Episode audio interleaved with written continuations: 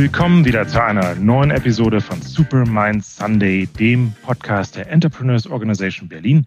Und ich freue mich heute zu Gast zu haben den Oliver Beste, ehemaligen Gründer, Co-Founder, langjährigen CEO der sehr bekannten Firma MyToys, aber auch vielen unterschiedlichen Unternehmen, die uns später noch vorstellen wird. Tollerbox, Founders Link, RatePay und vielen anderen. Einen schönen Abend, Oliver. Hallo Miro. Du bist jetzt äh, dazugeschaltet. Ich sehe im Hintergrund noch einen fantastischen Sonnenuntergang. Du bist quasi so ein bisschen diesem Lockdown entkommen sozusagen. Wie geht's dir gerade? Wir, also meine Frau und ich sind hier auf Teneriffa jetzt seit bald drei Monaten. Und wir erzählen das nicht überall so laut rum, weil das natürlich dann doch schon das eine oder andere Mal auf Stirnrunzeln stößt. Aber wenn man hier runterfliegt auf die Kanaren, dann wird man PCR getestet. Das heißt, alle im Flugzeug sind eigentlich sicher. Und hier unten in unserem Ort, ganz im Südwesten, ist die Inzidenz null. Das heißt also, es ist hier auch wirklich sicher und das Leben ist einfach herrlich, weil die Sonne 80 Prozent der Zeit scheint. Zwei Stunden auch länger am Tag als in Berlin. Und das Ganze war der Wunsch meiner Frau Bea, die aus Rumänien stammt und da, glaube ich, wesentlich mehr Sonne abgekriegt hat, als das in Berlin der Fall ist. Und ja, die hat jetzt hier auch inzwischen fließend Spanisch gelernt und ich mit meinem Talent gerade mal drei Worte. Ihr ergänzt euch prächtig, ja, wie ich aushöre. Prima. Was machst du denn quasi, wenn du nicht in Teneriffa bist oder beziehungsweise kannst du das vielleicht sogar aus Teneriffa raus machen? Also wir probieren das jetzt schon seit vier, fünf Jahren aus. Und zwar ja. seitdem wir mit der Tollerbox pleite gegangen sind und haben inzwischen erkannt, dass man gar nicht mehr zurückfliegen muss. Ich bin früher manchmal für ein Meeting irgendwie mit dem Axel Springer Konzern oder sowas bin ich für einen Tag zurückgeflogen hier von Teneriffa, fünf Stunden hin, fünf Stunden zurück. Mhm. Und inzwischen findet ja alles online statt. Ja, selbst mhm der Schulunterricht. Ja, das heißt, wir haben hier inzwischen schon, wir sind nicht nur auf Teneriffa, wir waren jetzt auch über Silvester dann mal zwei Wochen auf Fuerteventura mhm. und da tauchten gleich eine Reihe von Unternehmern mit ihren Kindern auf. Und auch Unternehmer, also der war vor zwei Monaten hier und jetzt ist er schon wieder hier runtergekommen, damals vier Wochen. Das heißt also, es gibt so eine richtige Bewegung, die Leute, die erkannt haben, dass sie eigentlich digital von jedem Ort aus arbeiten können und warum dann nicht von einem Ort, wo die Corona-Einschränkungen viel niedriger sind und das Wetter einfach herrlich?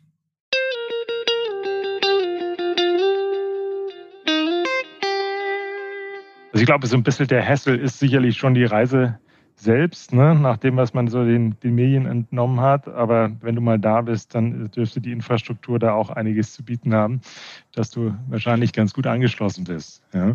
Sag mal, wir tauchen ja später noch zu deinen unterschiedlichen Erfahrungen ein. Du bist auch schon seit einer ganzen Zeit bei EO. Ich habe äh, dich noch in Erinnerung, selbst mal als Chapter-Präsident. Ja. Wie lange bist du da schon in der Organisation? Eigentlich seitdem wir in Deutschland aktiv sind. Ich weiß nicht, ob das 2004 war oder so. Also ursprünglich hat das ganze Marcel John ja mal angeschoben mhm. und hat dann so seine 30 Freunde, glaube ich, überzeugen können. Die waren aber alle verstreut. Es gab kein einziges Forum. Und dann sollte Lars Hinrichs die Aufgabe übernehmen. Der kriegte aber, nachdem er das zwei Monate als Präsident gemacht hatte, oder ich weiß nicht wie viele Monate, dann ist er von meinem Freund Patrick Paulisch damals auf die Idee LinkedIn gestoßen und hat das dann mit Xing aufgebaut mhm. und hat mich dann kurzerhand gebeten, seine Präsidentenaufgabe zu übernehmen. Und ich habe das dann mit einem tollen Team, mit Christian Sauer, Jens Heinemann und anderen, habe ich das dann in zwei Jahren von, von 30, glaube ich, auf 130 aufbauen können. Und ein paar Jahre später haben wir dann die vier Chapter gegründet. Aha. Prima. Der Marcel war übrigens auch schon, das war, glaube ich, unsere Podcast-Folge Nummer zwei. Quasi, wir, wir haben jetzt gerade so die Presidents-Serie, wie ich feststelle. Prima. Was machst du denn tatsächlich äh, gerade beruflich? Ich meine, du hast so, so viele Etappen dort, ich weiß gar nicht genau so, wo man anfangen soll. Du bist, was ich, was ich weiß, du bist natürlich auch sehr aktiv im, auf der Investmentseite. Was kannst du uns darüber erzählen? Was beschäftigt dich so inhaltlich die Woche über? Also ich bin eigentlich nur durch einen Unfall Unternehmer geworden. Eigentlich war immer so in meiner Familie der große Wert, sich politisch zu engagieren. Ja, mein Vater hatte sich sein ganzes Leben lang politisch engagiert. Und so habe ich auch heute jetzt wieder nach dem dann irgendwann doch mal geglückten Exits das Bedürfnis, irgendwas gesellschaftlich beitragen zu können. Und ein Freund von mir, Thomas Heimann, der immer eine ganz große Rolle für mich gespielt hat und mich auch mit zum Unternehmertum inspiriert hat, der ist wirklich in die Politik gegangen. Das ist mir aber viel zu brutal. Die Verena Pauster wagt das ja jetzt, ja. Aber mhm. deren Onkel ist auch, glaube ich, Johannes Rau und deren irgendwie Großvater war der ehemalige Bundespräsident Heinemann, wenn ich das richtig im Kopf habe. Und das ist mir alles viel zu stressig. Ich überlege mir gerade, ob ich eine App bauen kann, die Menschen näher zueinander bringt und Konflikte leichter lösen lässt. Und dazu habe ich mir einen tollen Produktentwickler aus Berlin eingeflogen hier, der jetzt einen Monat mit mir hier vor Ort in der Sonne daran arbeitet, ob das was werden kann.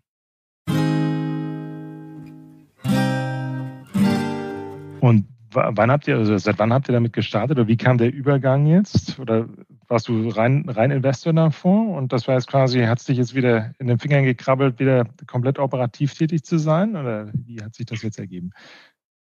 Also die Geschichte ist so, dass ich nach MyToys, als ich dann nach acht Jahren irgendwann genug davon hatte, ich dachte, ich kann da schon nach drei, vier Jahren aussteigen, aber dann kam der Dotcom-Crash und es dauerte länger, mhm. ähm, habe ich einen Inkubator gegründet, der nicht besonders erfolgreich war. Mhm. Und danach gab es ja dann die richtig erfolgreichen wie Rocket Internet oder Team Europe.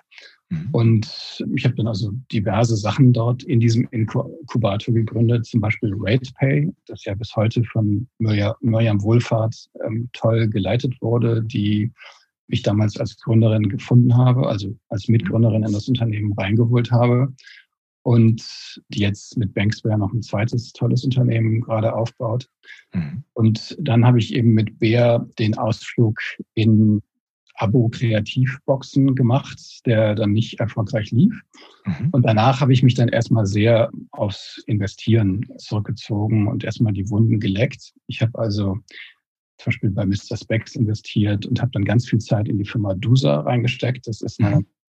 Software im Immobilien- und Baubereich, vor allen Dingen zur Effizienzsteigerung und Handwerkervermittlung für Renovierung für ganz riesige Unternehmen, so wie die LEG, die 150.000 Wohnungen oder mehr haben, wo ständig eben umgezogen und ausgezogen wird. So, und da bin ich mal eingestiegen als Investor und meistens endete ich dann ganz schnell als derjenige, der das Fundraising auch übernehmen sollte, weil ich eben 20 Jahre dann auch Fundraising gemacht habe. Und dann wurde aus irgendwie zwei Stunden die Woche, wurden dann zwei Tage die Woche. Und das habe ich tatsächlich lange gemacht, bin dafür auch sehr großzügig von dem Gründer Nikolaus Nerpasch mit Anteilen ausgestattet worden, die so über die paar Jahre, die ich da mitgearbeitet habe, gebestet wurden. Und wir haben jetzt gerade vor eigentlich erst zwei Monaten, drei Monaten nochmal eine wirklich schöne Finanzierungsrunde machen können, wo es auch Secondaries gab in dieser sehr schwierig zu digitalisierenden Baubranche. Und wo das jetzt so geschafft ist, dass ich da jetzt zwar immer noch Beiratsvorsitzender bin, aber jetzt nicht mehr irgendwie einen halben Tag die Woche oder gar wie früher zwei Tage die Woche arbeiten muss, besinne ich mich jetzt eben wieder auf ja, das, was mir hoffentlich Spaß macht. Und mhm. das könnte jetzt eben nochmal eine Gründung sein, aber nur, wenn es richtig Spaß macht. Ja, sonst muss ich nicht nochmal gründen. Und ich verbringe eben auch nach wie vor viel Zeit mit EO, bin in drei Foren und Acceleratoren und so weiter. Mhm. Also ich bin nicht unbeschäftigt, aber habe jetzt zum Glück nicht so den akuten Stress die letzten Jahre gehabt.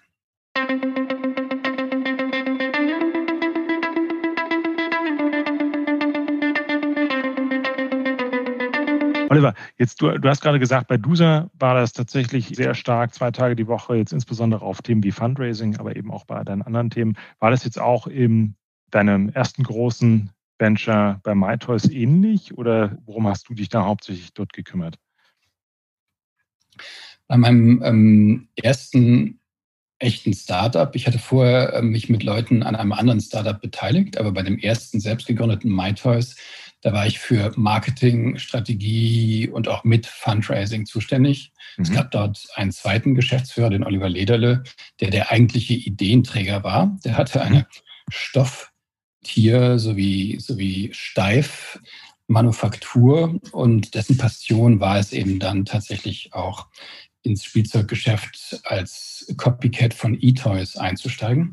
Mhm. Und ich bin dann dazugezogen worden mit drei anderen Gründern und wir waren drei McKinseys. Ja, das heißt also, da in der Zeit habe ich dann wirklich ganz klassische Startup-Aufbauarbeit gemacht und später mit dem Inkubator Founders Link habe ich ein Unternehmen pro Jahr gegründet. Die United zum Beispiel, die leider nach verschiedenen Finanzierungsrunden pleite gegangen sind. Und das Unternehmen Talentory, was es heute noch gibt, eine mhm. Headhunter-Vermittlungsplattform und dann eben auch RatePay als Payment-Lösung, die E-Commerce-Unternehmen eben die Aufnahme von Ratenkrediten und überhaupt Rechnungskauf ermöglicht hat, so wie man das heutzutage auch von Klarna und Co. kennt. Aber mhm. damals war das eben eigentlich nur in Amerika üblich. Okay. Das größte Venture dort, das ist dann demzufolge auch, war das die MyToys oder wie, ich weiß nicht, woran man das am besten festmachen kann, vermutlich Umsatz ja. oder Personenzahl? Ja, ne? Also My, My, MyToys ist von null auf, was weiß ich, die letzten Zahlen kenne ich jetzt nicht, weil, weil MyToys inzwischen ganz an den Otto-Konzern verkauft worden ist. Aber ich würde mal sagen, MyToys macht so eine halbe Milliarde Umsatz pro Jahr nach Retouren. Ne? Also die Retouren muss mhm. man davon abziehen. Es sind ja so im E-Commerce teilweise 50 Prozent Retouren. Bei MyToys sind es eher 25 Prozent. Mhm. Mhm. weil Spielzeug und Kinderwägen und Autositze nicht ganz so stark retourniert werden. Mhm.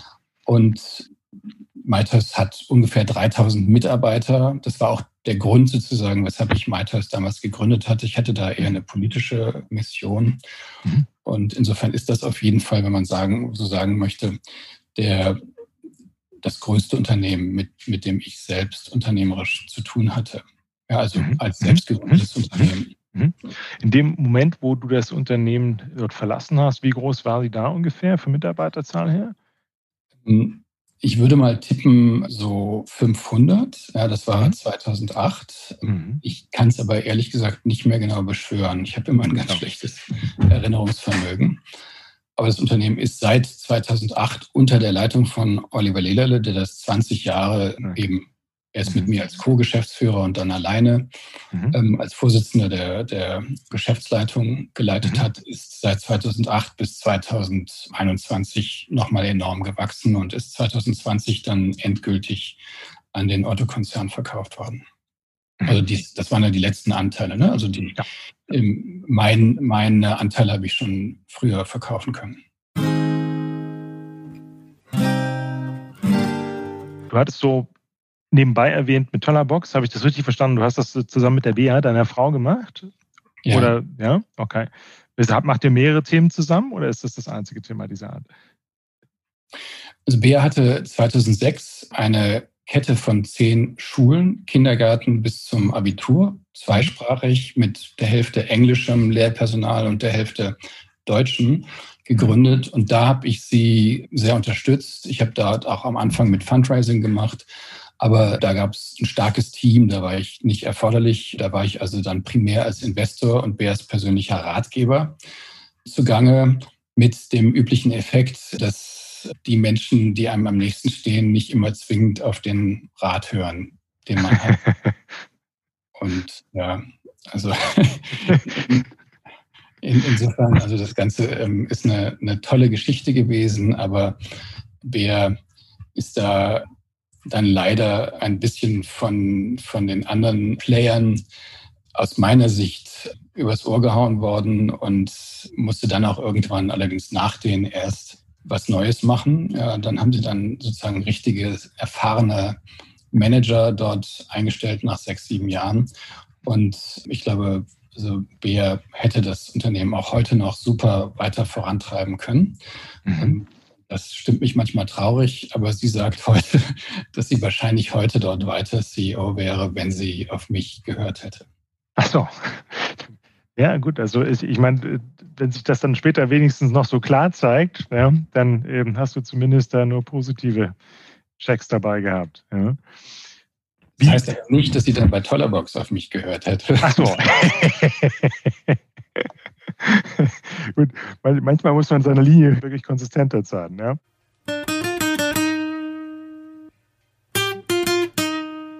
Bist du privat aufgestellt? Wie voll ist dein Zuhause? Frau höre ich gerade. Haustiere? Also ich, ähm, Haustiere haben wir alleine schon wegen unserer eben winterlichen Abwesenheit in irgendwelchen südlichen Gefilden. Leider keine, ja, obwohl ich Katzen liebe mhm. ähm, und auch mal einen Hund hatte. Aber derzeit ist es so, dass unsere 30-jährige Tochter, und zwar ist das mhm. Beas Tochter aus ihrer ersten Ehe, dass die nicht nur die Schule, sondern auch ihr Studium abgeschlossen hat. Das heißt, selbst ohne Lockdown wären wir so frei, dass wir von überaus, überall aus arbeiten könnten und nicht äh, Schulbrote schmieren müssten. Und sie hat uns gerade jetzt zwei Wochen hier mit ihrem Freund besucht. Mhm. Und also hier ist man auch selten allein. Man kriegt eigentlich manchmal mehr Besuch als in Berlin. Und bei mir ist meine Nichte, die ist Krankenschwester in einem Emergency Room in Berlin im St. Martin Hospital und hat äh, ganz spannend immer ständig mit den ganzen Corona-Fällen und Notfällen zu tun.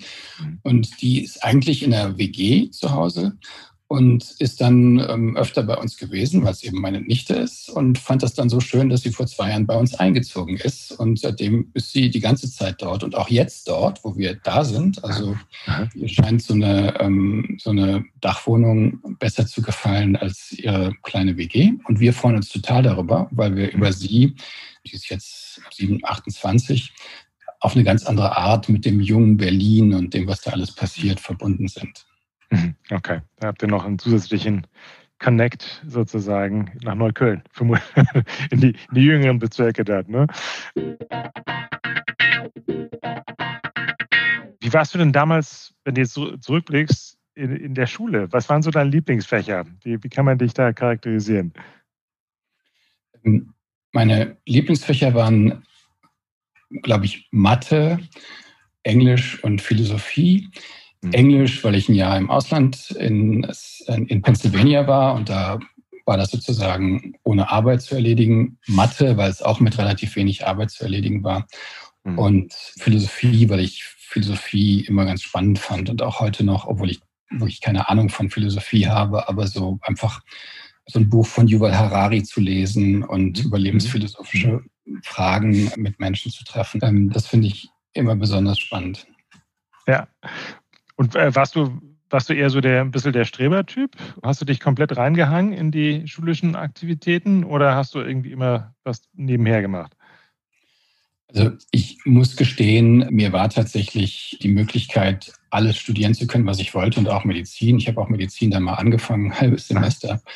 So wichtig, dass ich also ich hatte einfach Glück, ich musste nicht viel tun, ne, wegen Mathe und Englisch, dass ich da eben dann entsprechend die notwendigen Schulnoten hatte. Und nach außen, sage ich mal, sah das dann auch so aus, ja, also irgendwie eben gutes Abi, gutes Studium, dann McKinsey, Stipendium in Harvard und dann irgendwie Unternehmer. Das sah immer nach außen natürlich so irgendwie ein bisschen wie Erfolg aus. Aber innerlich muss ich ehrlich sagen, bin ich immer eher sehr selbstzweifelnd gewesen und hatte das Gefühl, hey, Abitur in Nordrhein-Westfalen, das kriegt man eigentlich geschenkt. Und dieses Stipendium in Harvard, da hatte ich einfach das Glück, dass ich, dass, dass ich politisch in Vereinen aktiv war und das war da gefragt. Mhm. Und bei meinem Studium, ich habe dann, ich habe zwar Medizin, Jura und VWL und Politik angefangen, aber habe dann Politik zu Ende studiert. Und wer in Politik äh, keine Eins hat, ähm, der, das gibt es, glaube ich, kaum. so, selbst, selbst die, äh, die Dissertation, ja, soweit ich das gesehen habe.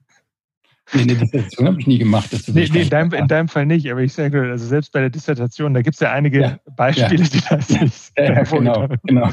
Die das irgendwo abgeschrieben haben und trotzdem eine Eins kriegen und dann kommt das erst später durch die digitalen Möglichkeiten der Vergleiche raus. Ja, das hat ja echt tolle, tolle Erfolge, ähm, tolle Karrieren zur Strecke gebracht, wie die von Karl Gutenberg. Aber also ich, ich, ich würde heute sagen, zum Beispiel, ich halte mich auch nicht für einen, für einen tollen Manager. Ja, also mein Geschäftspartner, der Oliver Lederle, das ist ein super Manager gewesen. Aber ich war dann tatsächlich auch nach acht Jahren an einem Punkt oder nach fünf Jahren McKinsey war ich an einem Punkt, wo ich dann eher bescheiden sagen konnte, so jetzt versuche ich lieber Unternehmen zu gründen, als zu managen.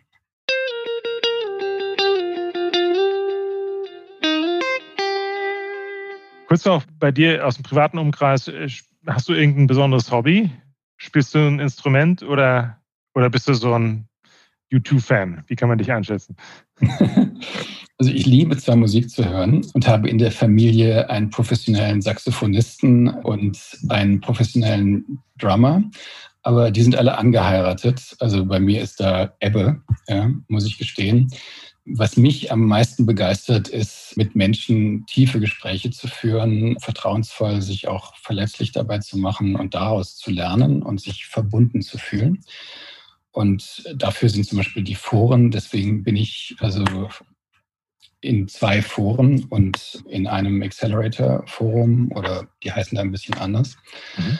Das sozusagen, was mir Energie gibt und Freude macht.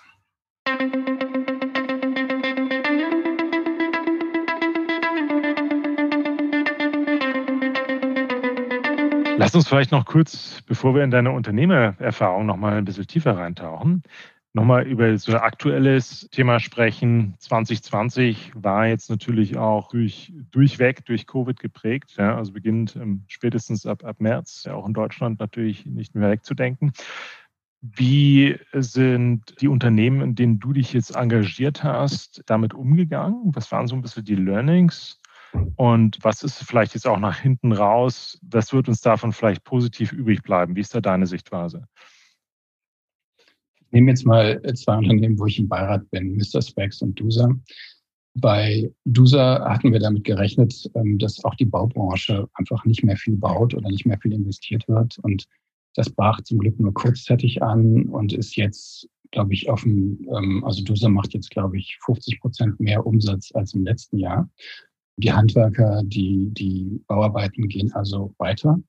Das hat uns sehr beruhigt. Und ich sag mal, im Stationärhandel, den, den Mr. Specs ganz groß aufbaut seit ein paar Jahren.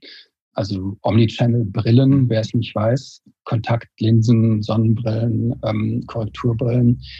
Da ist jetzt der im letzten Jahr der Online-Umsatz mhm. auch toll gestiegen. Ja. Mhm. Mhm. Ähm, wie bei allen, glaube ich, Online-Geschäften. Aber der Offline-Umsatz ist erstmal weggebrochen, mhm. weil zwar Brillenläden, glaube ich, weiter weitgehend offen sein durften, aber die Menschen eben trotzdem lange nicht mehr so stark shoppen gegangen sind.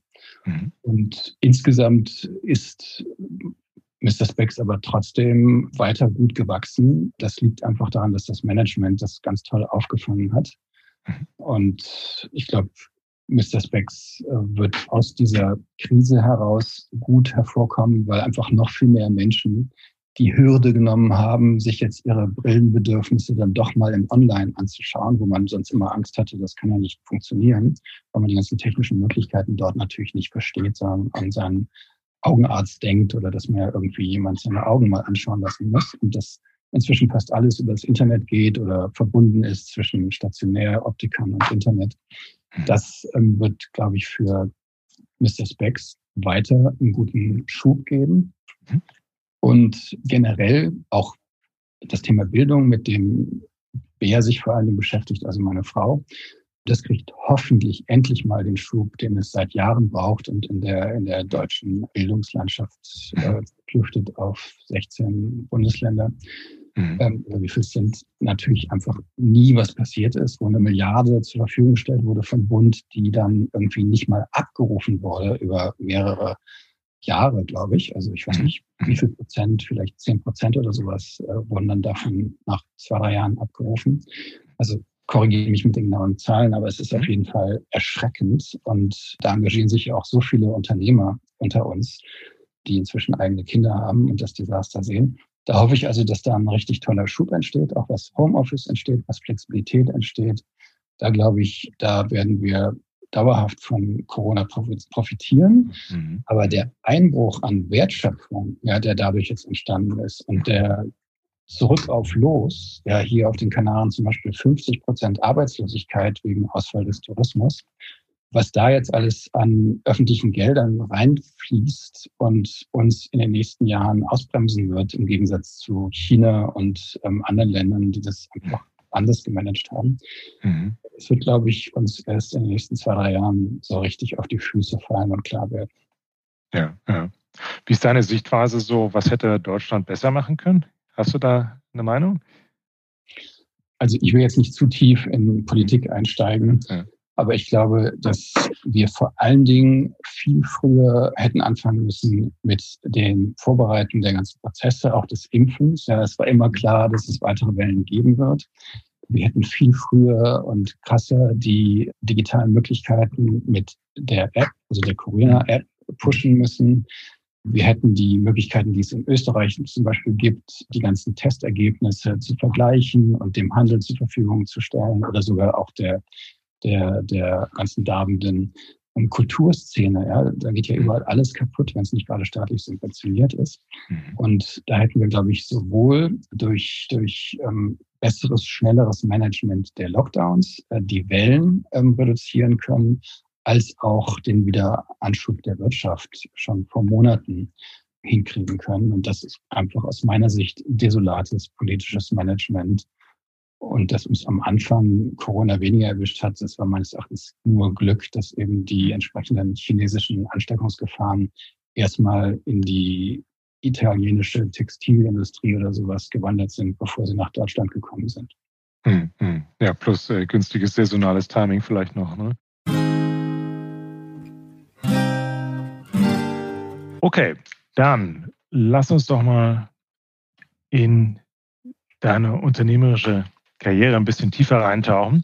Du hattest zunächst gesagt, so ein bisschen erzählt, aus, aus deinen Jugendjahren war dann schon sehr, ich sag mal, erfolgreiches akademisches Programm, so würde ich es mal formulieren, mit vielen Ansätzen zwischen Politik und Medizin und Jura und so weiter, aber dann letztlich bei McKinsey, ich vermute, das war 1999 äh, oder Tage davor noch etwas elitärer, als das vielleicht heute ist. Ja, also ich gehe jetzt mal davon aus, die Schulnoten, die waren sauber. Wie macht man oder wie kam der, der Schwung von McKinsey vier Jahre Beraterkarriere, wo man ja wahrscheinlich auch noch deutlich länger hätte bleiben können, zu einem neuen Marktthema, nenne ich es mal. Ja, das war ja damals ein Riesending, was sich da aufgebaut hat. Was waren jetzt deine persönlichen Treiber dahinter? Wie hast du es in die Hand genommen? Wie ist daraus ein Unternehmen gekommen bis zu 500 Mitarbeitern, was du vorhin erwähnt hast? Kannst du uns da ein bisschen über die Reise erzählen? Meine Reise war ganz anders, als ich äh, studiert habe, eben mit Politik und VWL. Ich habe also auch VWL weiter ähm, parallel studiert. Da war mein großes Ziel, dass ich den Ost-West-Konflikt mit überwinden helfen wollte. Ich wollte also Experte für den Einsatz von, ja, also Nuklearstrategie, Sicherheitspolitik, Abrüstung, all die Themen werden. Als ich das dann sechs Jahre richtig geflissentlich gemacht hatte, das war kein richtiges Studium, da musste man sich selber engagieren, da war dann auch äh, plötzlich der Ost-West-Konflikt vorbei. Das heißt, es war ein klassischer Fall von falscher Lebensplanung.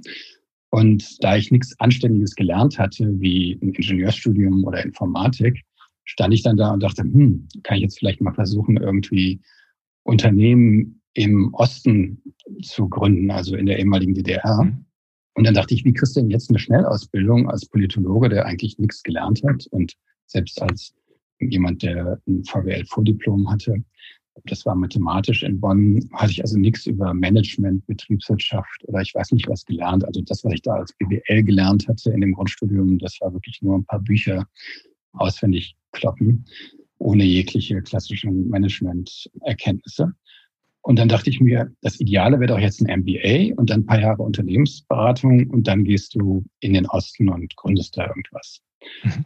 Mein Freund Thomas Heimann hat das natürlich viel intelligenter gemacht. Er hat erkannt, dass man, wenn man gründen will, man gleich gründet und am besten beim Gründen lernt, wie Gründen funktioniert und von mir aus einmal im Sand landet, aber dann das zweite Mal umso besser ist, wie das die meisten amerikanischen Gründer auch tun. Ich, also brav Beamtenkind, irgendwie akademisch orientiert, dachte mir also, ja, wo kriege ich jetzt ein Stipendium? Dann kosteten diese ganzen Ausbildungsgänge 100.000 D-Mark damals. Mhm. Und dann habe ich den, das Glück gehabt, ein Stipendium an der Harvard äh, Kennedy School of Government, also eigentlich eine Business School für ja, politisches Management, Politiker, Staaten, NGOs und so weiter, die, die werden da ausgebildet, genau wie an der ähm, Harvard Business School für zwei Jahre. Und die hatten die Erlaubnis, dass man so viele Kurse an der Business School nehmen konnte, wie man wollte. Also bin ich ständig da ausgebüxt zur Business School und habe dann da in zwei Jahren so viel gelernt wie in meinen ganzen sieben Studienjahren vorher nicht. Ich habe sehr lange studiert, weil ich viele Vereine mit politischem Aktivismus gegründet habe und da 75 Prozent meiner Zeit reingesteckt habe. Ja, also da ging es dann irgendwie um Ärzte nach Afghanistan schicken oder was weiß ich was. Mhm. Und ähm, ja, dann habe ich diese zwei Jahre dort gemacht bin fast dort hängen geblieben, war mit einer Amerikanerin äh, verlobt, aber als ich dann den Verlobungsring an den Kopf gekriegt habe, bin ich dann eben zu McKinsey zurück nach Deutschland und hatte das Glück, da reinzurutschen, weil die eben gerne in Harvard rekrutieren. Also mhm. auch als Politologe ähm, hatte ich dann da zum Glück ähm, den Zugang und bin da viel zu lange geblieben, weil da immer so ein schneller Prozess entsteht, dass man eigentlich nur noch mit den anderen Kollegen zu tun hat und nur noch sieht, wie die irgendwie befördert werden und gar nicht mehr über seine eigenen Ideen nachdenken kann. Und als ich mir dann Sabbatical genommen habe, nach immerhin viereinhalb Jahren McKinsey, bin ich dann endlich auf eben einen anderen McKinsey, Oliver Lederle, und noch einen McKinsey, Peter Spiller, der mhm. bis heute bei McKinsey ist, der ist wieder zurückgekehrt gestoßen. Und dann haben wir zu dritt MyTours gegründet. Uns wurde das Geld nachgetragen. 1999 sah traumhaft aus. Und wir kamen uns alle richtig toll vor, als wir das Ganze gegründet haben. Da gab es, gab es ja auch noch gar keine entsprechenden Softwaremodule für E-Commerce. Es gab keine Suchmaschinen und nichts. Das mussten wir also anders, alles anders machen. Und nach irgendwie sechs Wochen Gründungsarbeit wollten wir live gehen und dann stellten wir plötzlich fest, dass sechs andere, meistens Beraterteams, auf die gleiche Idee gekommen waren und alle eine Kopie von eToys gegründet hatten. Und die hießen dann eben nicht nur wie wir MyToys, sondern All Toys, Toy Zone und wie sie alle hießen, Zebra Toys und Co. Naja, und dann war einer kurz davor, einen Börsengang zu machen. Ja, also in Deutschland ein irgendwie, ich weiß nicht, drei Monate altes Unternehmen, was aus Amerika kam. Die hatten also schon erkannt, dass sie die Deutschen abzocken konnten machten ähm, dann also einen Börsengang und wollten da irgendwie 20 Millionen einnehmen, wurden nur 10 Millionen, aber wir hatten eben gerade nur einen Bruchteil davon. Da wurde es also richtig stressig. Und dann bin ich zu Pro7, damals gab es noch kein Media for Equity, und ähm, habe die gefragt, ob sie nicht zehn, nee, ja doch 10 Prozent von unserem vielversprechenden Unternehmen für 20 Millionen in TV-Spots ähm, mhm. kaufen würden. Mhm. Also da haben wir zwar überall Geheimhaltung unterschrieben, aber ich glaube, das ist inzwischen nach 20 Jahren verjährt. Und dann haben die tatsächlich zugeschlagen, weil ich denen erklären konnte, dass Toys R Us eine Bewertung von, ich glaube, damals drei Milliarden hatte und eToys nach anderthalb Jahren eine Bewertung von acht Milliarden Dollar an der Börse. Ja? Also da war ja eine Bewertung von 200 Millionen für unser sechs Wochen altes Unternehmen doch geradezu geschenkt haben die also angebissen. Natürlich nur Spots, die sie nicht aussenden würden, wie man das eben so kennt, Media mhm. for Equity. Und dann sind wir so gewachsen, dass wir irgendwie nach zwei Monaten absolut keine, keinen Platz mehr in unserer riesigen Tonhalle einer ehemaligen, also es sah so aus wie eine Tonhalle einer ehemaligen Gummifabrik hatten. Ja. Und da mussten wir zu dem Nachbarhaus und die für 2000 D-Mark überzeugen, übers Wochenende auszuziehen, damit wir auch noch das Nachbarhaus nutzen konnten. Und dann saß ich dann da, machte Marketing irgendwie die nächsten drei, vier Monate aus dem Schlafzimmer dieses Hauses. Erinnere mich immer noch mit Vergnügen, dass die komplette Decke verspiegelt war. Und das hat also zu echter Kreativität geführt, denn wir haben es geschafft, dann alle anderen Wettbewerber, alle sechs aus dem Feld zu schlagen, selbst den mit den 10 Millionen Börsengang. Und dachten, es lag an uns, ja, ähm, bis wir dann irgendwann begriffen haben, dass unser Geschäftsmodell auch nicht im Ansatz so ging und so erfolgreich war, wie wir dachten, ja, ähm, sondern dass wir einfach das Glück hatten, genügend Geld zu kriegen, denn mhm wer über 50 Prozent hatte, der kriegte dann eben gleich Otto als Investor, EMTV damals, mhm. die es inzwischen nicht mehr gibt. Mhm. Und so sind wir an Otto gelandet und haben dann das Glück gehabt, dass der Unternehmer Michael Otto ähm, so von E-Commerce überzeugt war, dass er das Geld in uns über die Folgejahre reingesteckt hat, was keiner am Markt sonst mehr gekriegt hatte. Das heißt, die anderen sind alle pleite gegangen, weil die ganzen VCs nicht mehr investiert haben. Wir haben deswegen mit Glück bis heute überlebt. Und dann haben wir Amazon geholfen, indem wir als Erste auf Amazon gegangen sind und unsere Produkte verkauft haben und haben dann irgendwann festgestellt, dass Amazon mit uns einfach nur seinen Produktkatalog und sein Know-how aufgebaut hat und dann nicht mehr uns das Exklusivrecht gab, sondern dann alle anderen Mitspielwaren. Auf Amazon drauf ließ. Dann sind wir dann rausgegangen und haben dann auch begriffen, ähm, dass es klüger gewesen wäre, einen Namen wie Amazon generisch zu wählen als Marke, statt uns MyToys zu nennen, weil unsere Versuche dann eben Geld mit Verkauf von Familienreisen oder Familienversicherungen oder Kleidung für die Mütter mhm. mit der Marke leider nicht mehr funktionierte. Also mussten wir lauter neue Marken am Bellis und dann haben wir Mirapodo und so noch äh, dazu gekauft ähm, nehmen. Und deswegen äh, mussten wir dann feststellen, dass wir als E-Commerce-Player lange nicht so clever und intelligent waren wie Amazon, obwohl wir eigentlich fast genauso viele Jahre Zeit hatten, natürlich nicht das gleiche Kapital. Mhm. Mhm. Und deswegen bin ich dann da auch 2008 rausgegangen, nicht mit dem Gefühl, wir sind hier die Allergrößten, sondern mit dem Gefühl, wir haben auch echt viel Glück gehabt. Und ich war natürlich trotzdem froh, einen Exit machen zu können und dann eben RatePay und andere Sachen gründen zu können. Mhm, mhm.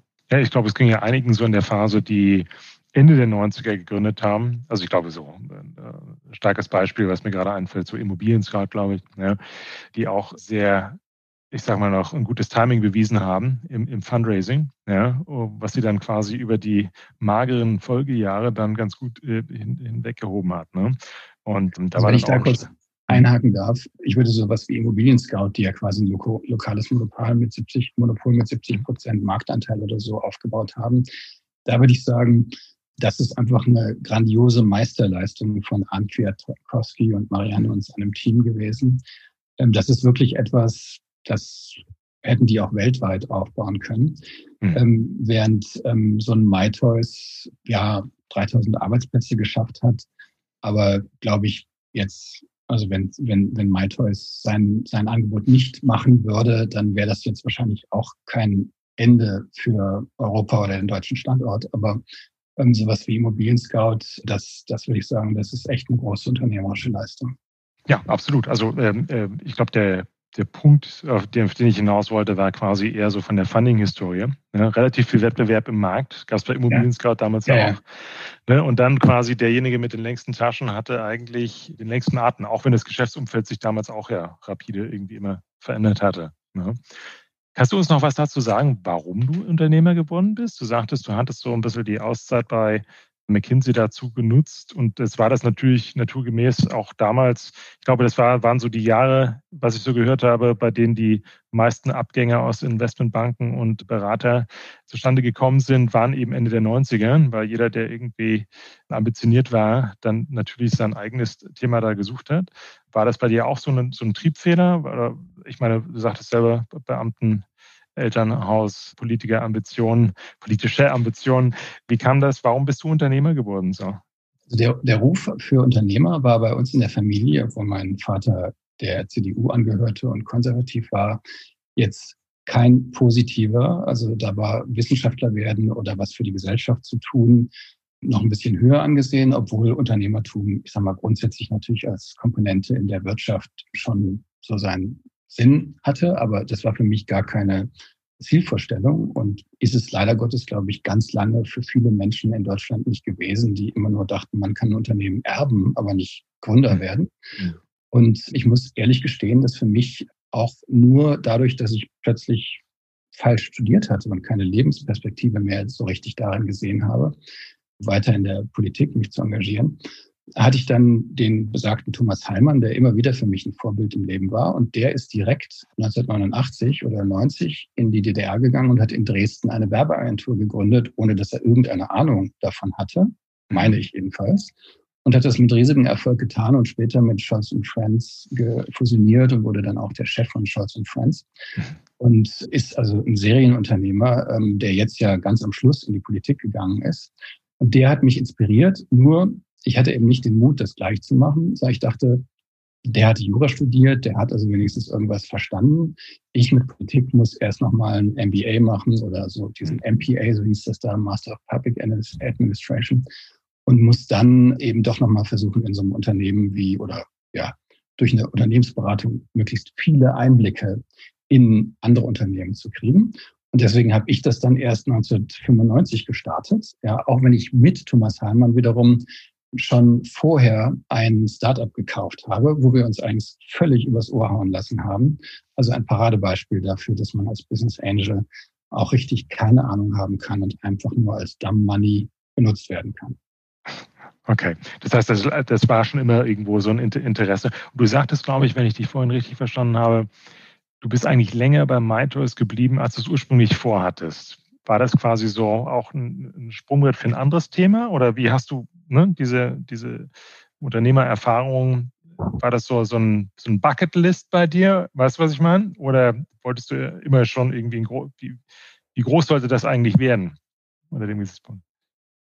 Also meine Idee, als ich dann gemerkt habe, wie viel Spaß es macht, sein eigener Chef zu sein und Unternehmen zu gründen und auch als ich, ich sag mal, meine eigenen begrenzten Fähigkeiten, viele Menschen zu führen als, als Vorgesetzter, aus, ich sag mal, begrenztem eigenen Zeitmanagement und vielleicht nicht den, den entsprechenden Effizienzfähigkeiten, habe ich dann erkannt, okay, ich baue lieber Sachen auf und ähm, warum mache ich das dann nicht seriell. Ja, und so bin ich auf jemand gestoßen, der auch bei EO war, durch EO. Also ich habe EO das zu verdanken, bin ich auf Fabian Hansmann gestoßen, der bei INSEAD, der hatte nie studiert, aber der hat bei INSEAD seinen MBA gemacht, weil er schon erfolgreich ein ähm, Unternehmen Steganos gegründet hatte.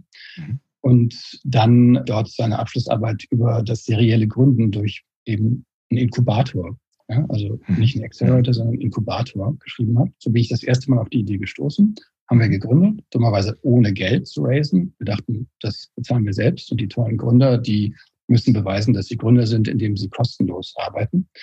Und das war jetzt nicht so der, die beste Voraussetzung, aber immerhin ist daraus zum Beispiel RatePay geworden.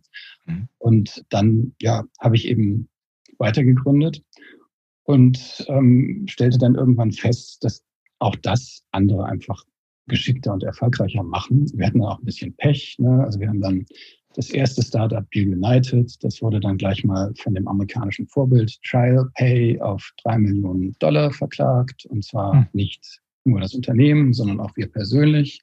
Wir standen zwei Wochen vor einer Finanzierungsrunde von Doughty Hansen. Die wollten uns hm. damals drei Millionen geben. Und Talentory, sorry, Talentory war auch schon in der Pipeline, aber Deal hm. United war eine, eine Marketing, Online-Marketing-Business-Lösung mhm. im ähm, B2C-Bereich. Und die war in Amerika eben sehr erfolgreich und der war schon mehrfach kopiert worden und deswegen hat er uns einfach verklagt, obwohl er wusste, dass er null Grund hatte, uns zu verklagen, einfach nur mit dem Argument, wir wären auf seiner Webseite gewesen und auf seiner Webseite stand im Kleingedruckten, keiner darf auf seine Webseite gehen, außer für privaten Nutzen. Ja? So, und wer auf drei Millionen verklagt ist, der kriegt keine Finanzierung mehr. Und ähm, ich hatte auch Rocket Internet, also die Sambas und auch Team Europe ähm, mhm. um Investments, also den Lukas, die ich natürlich alle mhm. persönlich kannte, gebeten. Mhm. Und als die dann feststellten, dass eben diese Klage über uns schwebte, haben die sich dann kurzerhand mal entschieden, das selbst zu gründen und hatten dann also zwei Unternehmen, die ich glaube, ich habe ein Jahr lang gebraucht, bis ich, bis ich diesen Rechtsstreit los wurde und dann wieder Geld von VCs bekommen habe. Mhm. Und dieses Jahr habe dann Rocket genutzt und Team Europe, um eben ihre ähm, Unternehmen äh, gut aufzubauen.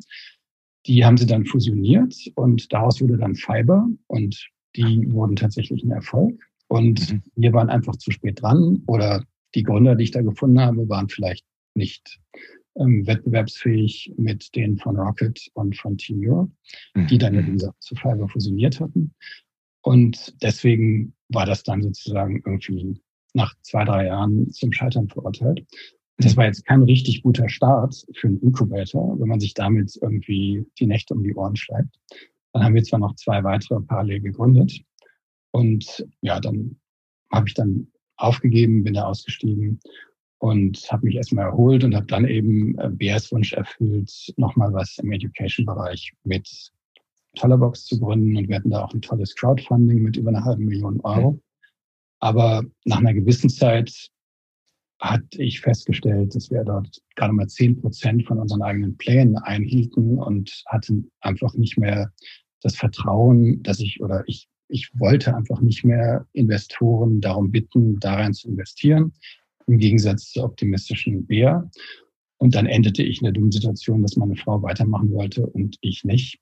Hm. Und ähm, daraus habe ich gelernt, dass man sehr vorsichtig sein sollte, wenn man mit ähm, seinen Partnern oder auch Freunden etwas gründet.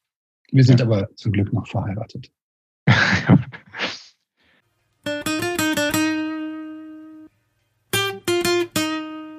okay, wenn du zurückdenkst an diese Zeit, nehmen wir mal die, die, die schönen Momente an der KSG ne, äh, in Harvard.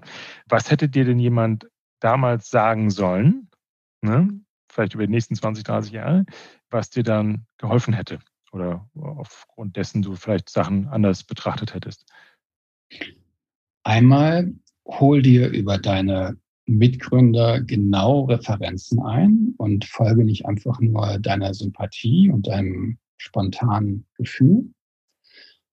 Das zweite Mal, überleg dir sehr genau, was du gründest und gründe nicht zu schnell drauf los, sondern teste wirklich, also erstmal recherchiere weltweit, äh, welche Chancen es hat durch sehr viel Kundenbefragung mit Minimal Viable Products und mach, wenn du es nicht musst, ja, nichts, um Geld zu verdienen, sondern mach Sachen, die dir einfach richtig Spaß machen und daraus ergibt sich dann meistens irgendwie dann doch eine Möglichkeit, gut Geld zu verdienen und auch mhm. länger durchzuhalten. Ja, und vor allen Dingen glaube nicht, dass Startups, die du gründest, alle nach drei oder fünf Jahren Exit-Drive sind, sondern Exit-Drive sind, sondern äh, sei dir bewusst, dass das häufig sieben oder auch zehn Jahre dauern kann. Mhm. mhm. Also gibt es, glaube ich, unterschiedliche Gründertypen. Ne? Wenn ich jetzt so den, den Standard-WHU-Abgänger zum Teil sehe, die dort entweder Unicorn oder nichts, dem Ansatz, die wird es wahrscheinlich auch nicht so lange da drin halten, wenn irgendwas eher so eine Seitwärtsbewegung annimmt. Ja? Und dann gibt es halt Leute, die das eher so ein bisschen aus Lebensphilosophie auch vorantreiben, so ein Thema. Ja? Und ich glaube, das immer ist, ist die Frage, warum ja? und wie groß soll es denn eigentlich werden oder muss es denn werden, um den eigenen Ansprüchen da gerecht zu sein. Was war denn der beste Rat, den du jemals erhalten hast? Oder was fällt dir da ein? Du meinst jetzt Businessrat oder Lebensrat? Du kannst gerne beides reingreifen. Vielleicht fangen wir mit Business an. Also der beste Businessrat war wahrscheinlich, sorge immer früh dafür, dass du gut finanziert bist, selbst wenn du es nicht brauchst. Mhm. Um einfach diese ganzen Fälle des Scheiterns nicht wegen schlechter Businessideen, sondern wegen unzureichender Liquidität schon mal von vornherein auszuschließen. Und der beste Lebensrat war wahrscheinlich, beschäftige dich doch mal mit äh, gewaltfreier Kommunikation. Ja, das mhm. klang für mich irgendwie ganz Flower Power, wir haben uns alle lieb. Ja? Mhm. Mhm. Und als ich dann mal auch von anderen Unternehmern empfohlen, mich damit ein bisschen beschäftigt habe, habe ich eben erkannt, dass das eine sehr gute Methode ist, um geradezu Konflikte zu suchen und sie konstruktiv zu lösen, wo es denn geht. Ja? Mhm. Und dass das ja, das Leben einfach ein bisschen schöner macht. Mhm. Wo hast du dir denn eigentlich Rat gesucht, auch gerade so in deiner ersten großen Gründungsphase, wo noch nicht so viel Erfahrung da war? Kam das so aus dem McKinsey-Umfeld oder hattest du Mentoren oder? Also der besagte Thomas Heimann äh, war für mich immer ein wichtiger Ratgeber. Dann war bei McKinsey Fritz Eutmann, der dort ähm, Partner war und mein Vertrauenspartner. Da konnte man sich immer so einen auswählen als Coach mhm. und als Vertreter. Der hat später OnVista mitgegründet und dann war er Chef von Cyberport und Computer Universe und so, also sehr unternehmerisch auch. Mhm. Der war für mich auch ein wertvoller Ratgeber und ist es auch bis heute. Ja. Mhm. mhm. Und vor allen Dingen würde ich mal sagen, die, die Freundschaften auch, ja, also mhm. mit solchen Menschen auch Freundschaften aufzubauen, ähm, das finde ich ganz großartig. Und ich glaube, dass tiefe Beziehungen äh, zu einigen Menschen, tiefe freundschaftlichen Beziehungen und auch ja, Ratgeberbeziehungen, wenn es Mentorenbeziehungen, wenn es erfahrenere sind oder auch zu jüngeren, dann eben als Mentees, die sind glaube ich, besonders im Leben befriedigend. Ja, wahrscheinlich noch ein bisschen mehr als die Freiheit durch Geld oder das tun, was man mit Freude tut. Mhm. Okay.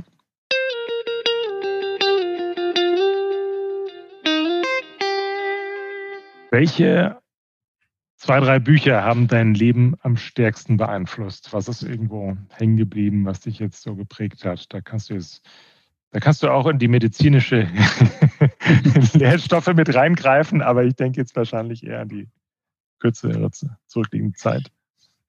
Medizinisch, ja. Also ich halte inzwischen ab und zu mal ähm, Vorträge über das Thema Depression und Bipolarität, weil mich das leider auch in einer Familienhistorie über mehrere Generationen getroffen hat. Mhm. Und dazu, ich sag mal, gibt es tolle Bücher. Da heißt eins, glaube ich, mit dem Rücken zur Wand. Allerdings muss ich echt gestehen, dass ich das gerade nicht genau perfekt vom Titel im Kopf habe. Mhm. Auf jeden Fall von einem Berliner Autor, der dort beschreibt, was Bipolarität konkret für ihn bedeutet. Das ist immer sehr schwer in, in Worten auszudrücken. Und dass es eben fähig, möglich ist, trotzdem mit sowas ein erfolgreiches, glückliches Leben zu führen, wenn man sich nur wirklich früh mit, mit guten äh, Psychiatern, Therapeuten und anderen Wissensträgern dort von denen unterstützen lässt. Mhm. Ein anderes Buch für mich, wahrscheinlich das Buch, was ich mit besonderer Begeisterung gelesen habe, war Sapiens von Yuval Harari. Weil das irgendwie nochmal so den Blick auf die Menschheitsentwicklung und dann auch sicherlich natürlich Homo Deus ganz neu bildet. Und das nächste ist vielleicht ein bisschen intim. Mir haben zwei Bücher über Polyamorie sehr viel gegeben. Und zwar einmal, das heißt The Ethical Slut. Und das zweite ähm, heißt More Than Two. Aha, aha. Bist du selbst auf solche Bücher aufmerksam geworden oder wo, wo hast du solche Empfehlungen gefunden? Die Bücher habe ich meistens durch Internet-Empfehlungen gefunden aber auch, ich sag mal, durch, durch Gespräche mit anderen Leuten, die, die ja eben nachdenklich sind. Ja, also bin ich dann auch auf The School of Life oder solche Sachen gestoßen. Mhm. Ähm, und ich bin auch durchaus von, von anderen EO-Mitgliedern in unseren, ja, das war vielleicht noch das noch wichtigere Buch, in unseren Foren drauf gestoßen. Das wahrscheinlich noch wichtigere Buch für mich war von Michael äh, sorry, von Marshall Rosenberg, mhm. Nonviolent Communication. Mhm. Ja. Ich glaube, das hat mir der Marcel John hat es damals auch empfohlen. Das scheint ein sehr tiefgründiges Buch da zu sein. Ja. Das hat, der Chef von, das hat der Chef von Microsoft, also jetzt ah, Satya ah. Heller oder wie er heißt, hat er seinen Vorständen zur Pflichtlektüre gemacht. Ah, da kommt das her.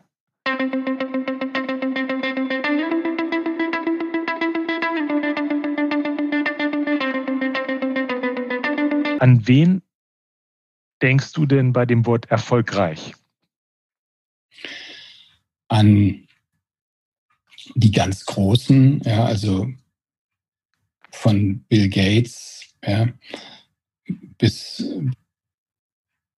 ja, also ich sag mal, die, die ganzen klassischen amerikanischen Gründer, ja, also mhm. Mark Zuckerberg, ja, oder Sergey Brin oder wie sie alle heißen, Steve Jobs. Aber in Deutschland äh, würde ich mal sagen, ist für mich jemand, der erfolgreich ist, zum Beispiel der Arndt Kwiatkowski, der eben Immobilien Scout aufgebaut hat mit seinem Team und danach dann nochmal jetzt Bettermarks aufbaut, was ein deutlich dickeres Brett war, weil eben die deutsche und weltweite ja, Bildungsindustrie leider keine Industrie, sondern ein politisch-staatliches Produkt ist mhm. und der da auch durchgehalten hat bis zur jetzigen äh, Digitalisierungsphase. Weil das ist für mich ein Riesenerfolg und auch ein verdienter Erfolg.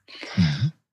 Ähm, Und sonst denke ich auch bei erfolgreich einfach an Menschen, die etwas richtig Großes bewegt und verändert haben. Also Greta Thunberg ist für mich ein Beispiel, wie so ein junges Mädchen schafft, eben wirklich eine, eine weltweite Bewegung anzuschieben. Und das würde ich mal sagen, das unabhängig jetzt von der politischen Couleur, das sind so meine Helden, die sich auch gerade im politischen, sozialen Bereich engagieren, gar nicht oft so bekannt sind. Also zum Beispiel die, ich bin bei Ashoka Mitunterstützer, das ist eine Organisation, die soziales Unternehmertum fördert mit Stipendien. Und die, die dort diese Stipendien kriegen, ja, das sind für mich alles großartige Helden, die die Welt verbessern und dabei wirklich nur das Ziel haben, das Leben für, für andere zu verbessern. Vielleicht auch mal, wo Licht ist, ist manchmal auch etwas Schatten. Was war denn ein Misserfolg, an den du dich zurückerinnerst, aus dem du viel gelernt hast, der vielleicht auch später Voraussetzung für einen Erfolg geworden ist? Misserfolge, glaube ich, ähm, hatte ich wirklich ausreichend, ähm, um zu lernen. Die United ist pleite gegangen, weil ich da einfach, glaube ich, nicht genügend auf mögliche Risiken, auch juristischer Art, damals sensibilisiert war. Dann hatte RatePay echte Anfangsschwierigkeiten, weil ich dort zwei von drei Gründern ausgewählt hatte. Also die Miriam Wohlfahrt war ein toller Griff, aber die beiden anderen, die ich mit dem Fabian ausgesucht hatte, die waren leider Gottes eine, eine große Enttäuschung. Und da hatte ich keine Recherchen gemacht, weil die mir gesagt haben, sie kommen bei Bertelsmann nicht raus, wenn ich ähm, anfange, Fragen zu stellen, weil die irgendwie eine sechsmonatige Kündigungszeit hatten. Und später hat dann der ähm, Chef von Avato, also deren Abteilung von Bertelsmann, erklärt, dass ich ihm seine beiden, beiden größten Probleme abgenommen hätte. ähm, und ähm, dann hat es uns irgendwie eine Viertelmillion gekostet, um einen dieser Gründer, der ein bisschen cleverer war als der andere, eben motivieren zu können, einzusehen, dass seine Fähigkeiten vielleicht für die Aufgabe dann doch nicht ausreichend waren. Mhm. Ja, und glaube ich, so habe ich echt eine ganze Reihe von Fehlern gemacht. Ja, also auch bei zum Beispiel bei Tollerbox haben wir einen großartigen Investor gehabt und dann den äh, zusätzlich zu seinem Investment von, was weiß ich was, 400.000 Euro oder sowas nochmal gebeten, uns 50.000 Euro überbrücken zu leihen.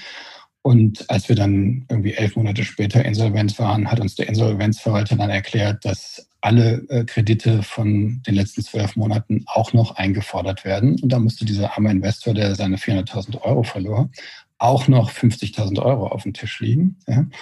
Und ich habe dann echt schuldbewusst äh, gefragt, ob wir Gründer davon nicht einen großen Teil erstatten können. Und er hat das dann auch noch großherzig abgelehnt. Aber das waren so die ganz besonders peinlichen Augenblicke meines Lebens, wo ich, wenn ich jetzt zurückdenke, auch immer noch ein ganz schlechtes Gewissen habe und mich frage, was ich denn für den irgendwann nochmal im Leben tun kann.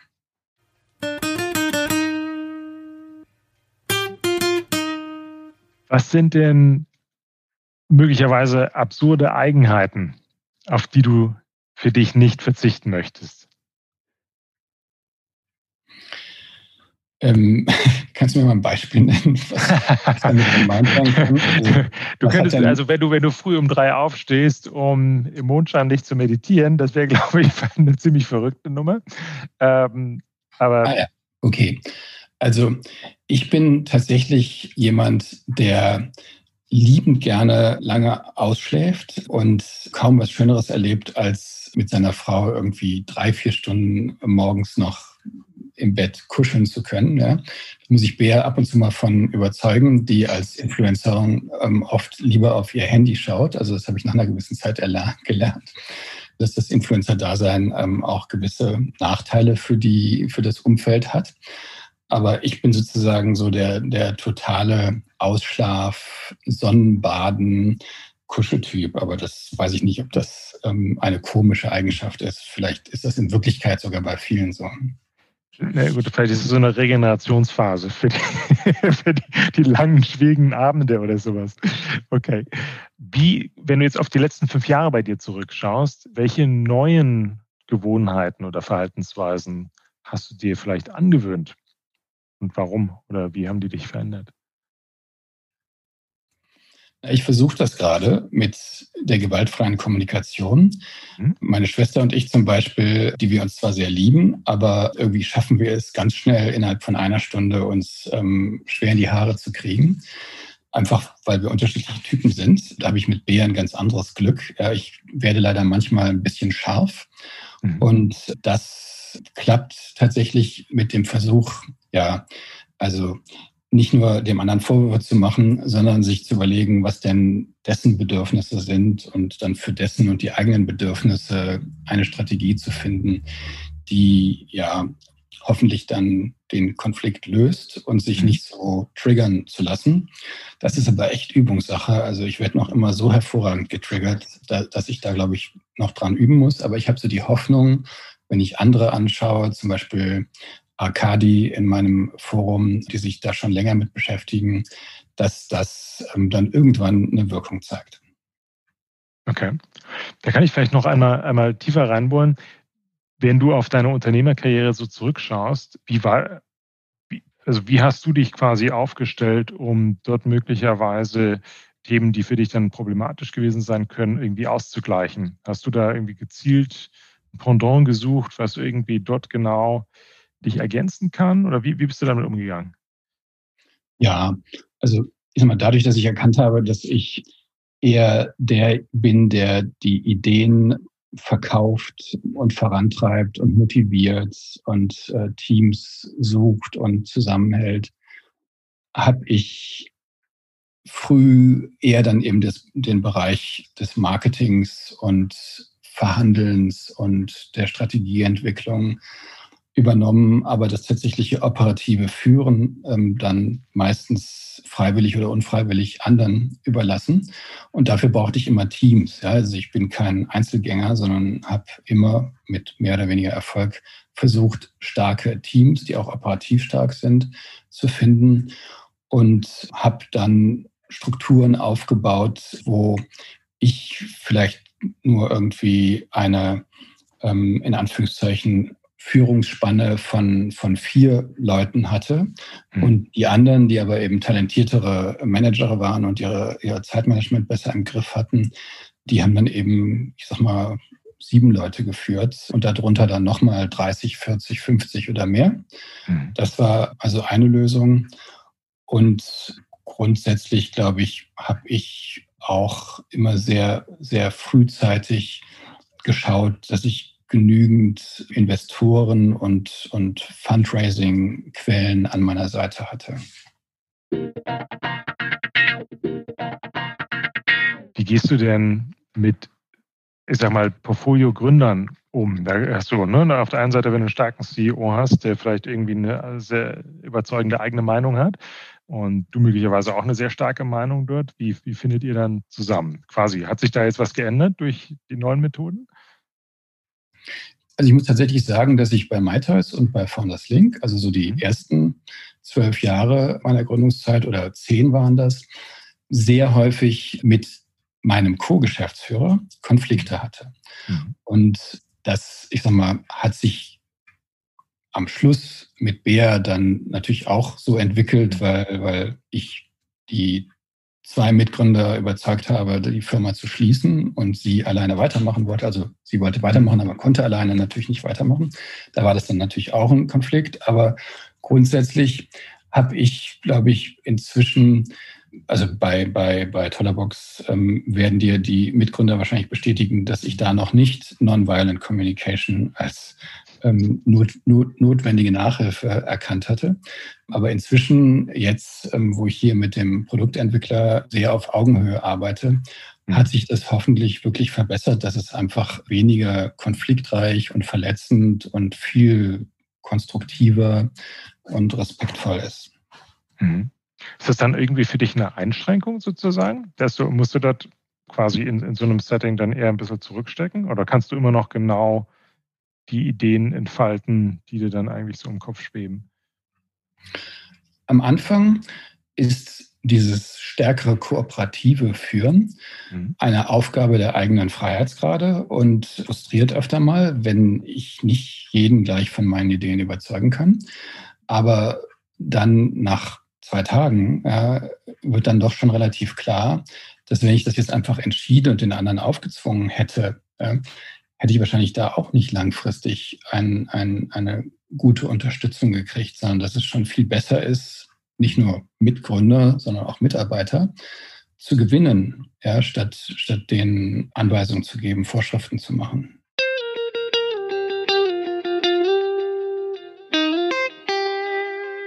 Wozu kannst du denn heute inzwischen leichter Nein sagen als vielleicht vor fünf Jahren? Ich kann einfach durch die finanzielle Freiheit natürlich viel leichter Nein zu Verpflichtungen, Aufgaben, die mir vorgeschlagen werden, sagen. Ja, und mhm. ich bin da, muss ich sagen, auch sehr picky geworden. Das, das ist ein Luxus. Ja. Mhm über den ich mich schon sehr freue. Also ich glaube, ähm, finanzielle Unabhängigkeit ist schon sehr viel wert, aber wir wissen ja echt nicht genau, wenn hier irgendwie die Inflation ausbricht oder Italien seine Schulden nicht mehr zahlen kann, inwiefern dann all das, was wir glauben, was uns finanzielle Freiheit geschaffen hat, überhaupt noch ausreichend Wert darstellt. Ja. Und deswegen glaube ich, tut sich dann jeder gut daran, trotzdem weiter Wert für andere Menschen zu schaffen und sich zu überlegen, was das denn sein könnte. Mhm, mhm. Hast du dir bestimmte Lebensziele gesetzt, die du teilen kannst? Also, wer weiß, irgendwie die nächsten 30, 40 Jahre deiner Schaffenskraft. Gibt es da was, was dir vorschwebt? Also, ich glaube, ich hätte gerne noch ein paar mehr tiefe menschliche Beziehungen und das bleibt ja oft auch auf der Strecke, wenn man sieben Tage die Woche irgendwie arbeitet, mhm. egal ob bei McKinsey oder als Unternehmer und aber auch die Beziehung, die ich habe, Familie und auch, ich habe zum Beispiel sechs Nichten und einen Neffen und, und auch Freunde, die mehr zu pflegen. Und das erfordert gar nicht mal irgendwie zwingend nur mehr Zeit mit denen zu verbringen, sondern es ist auch die Art, wie hm. ich Zeit mit denen verbringe. Und dann möchte ich gerne, wenn ich kann, noch einen Beitrag leisten. Ja, das ist so ein bisschen, glaube ich, die Mission, die mir mein Vater da unbewusst mitgegeben hat, von dem man sich dann nicht mehr oder ich mich nicht mehr so richtig befreien kann. Und ja, dann, dann glaube ich, wäre ich ganz froh, also wenn ich schaffe, so mit meinen ähm, gesundheitlichen Herausforderungen und denen der Familie, ich einfach schaffe, auch irgendwie noch die nächsten 20 Jahre gut zurechtzukommen.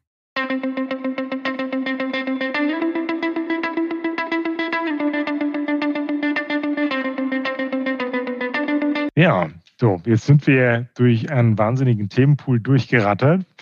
Mich würde zum Ende noch interessieren, wie du auf die aktuelle oder die letzten Jahre auch von deiner IO-Erfahrung zurückschaust. Vielleicht kannst du das auch noch mal ein bisschen darstellen. Was sind jetzt Events, aus denen du viel rausgenommen hast? Was sind Arten von Forum-Diskussionen, wo du das meiste vielleicht auch beigetragen hast? Ja, wie hat sich das für dich dargestellt? Ich finde ähm, jetzt auch mal, ich sag mal, vom kleinen Ende her angefangen, die kürzlichen Angebote, sich auszutauschen unter Leuten, die sich für ein Thema interessieren, wo du dann plötzlich 50 hast, die sich für Immobilieninvestments oder Aktienanlagen oder irgendwas interessieren, die finde ich schon toll. Also wenn sich einfach da kurz und effizient auch über Zoom so viele erfahrene, spannende Geister austauschen können.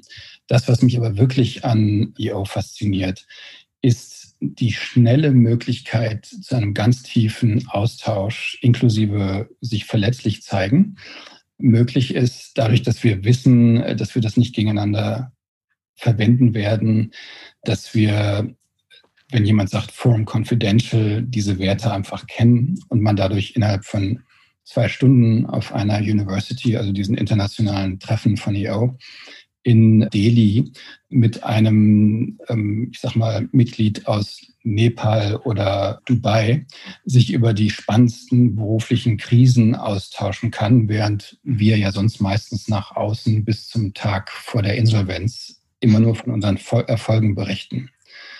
Mhm. Und auch die menschlichen äh, Komponenten, ja, also wie wir es schaffen, sag mal, trotzdem unsere Lebenspartner und Kinder ähm, ausreichend zu unterstützen und ihnen nahe zu sein, auch wenn wir ähm, solche Aufgaben und Belastungen wie einen Unternehmensaufbau gerne annehmen. Das finde ich alles großartig. Ich brauchte von Lars Hinrichs den Anreiz, eine University zur Hälfte bezahlt zu bekommen. Also ich glaube nicht von ihm persönlich, sondern aus dem damaligen Topf, bis ich überhaupt nach zwei oder drei Jahren Mitgliedschaft, obwohl ich ja selber EO in Deutschland sehr stark aufgebaut habe, überhaupt auf die Idee gekommen bin, so eine teure Reise für drei Tage mal zu machen. Und danach habe ich dann 20 Universities und internationale Events gemacht, weil ich einfach so geflasht war, was da für eine Verbindung und Inspiration möglich war. Ansonsten bin ich immer Forum-Fan gewesen und ähm, habe jetzt noch mein Forum, was schon irgendwie, ich glaube, 15 Jahre existiert oder länger und ein neues Forum aufgebaut und bin eben Accelerator Mentor oder Coach in einem dieser Accelerator. Accountability Clubs. Und da muss ich sagen, das sind einfach so tolle Gespräche, Austausche und auch dann sogar werdende Freundschaften, dass ich da sehr dankbar für bin und jedem empfehlen kann, auch zum Beispiel Accelerator Mentor zu werden.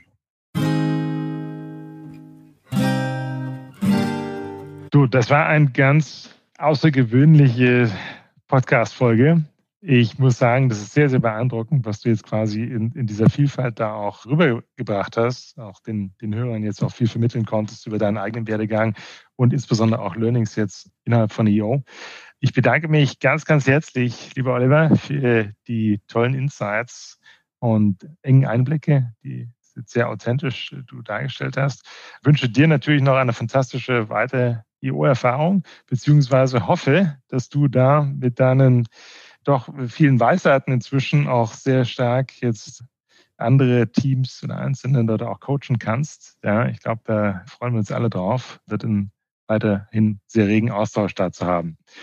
Vielen lieben Dank und ich wünsche dir dann noch einen weiterhin tollen Aufenthalt bei euch in Teneriffa. Ja. Ich danke dir, Miro, und euch sehr, dass ihr eure wertvolle Zeit da reinsteckt, ja, um hier uns allen solche Möglichkeiten zu geben, uns zu verbinden. Ja. Und bin einfach überglücklich, dass das auch 15 Jahre nachdem ich mich damit mal beschäftigt habe, einfach noch so groß aufgeblüht ist und weiter wächst. Ganz toll. Mein Lieber, vielen herzlichen Dank nochmal und einen schönen Abend. Bis dahin. Ciao, Tschüss. Ciao.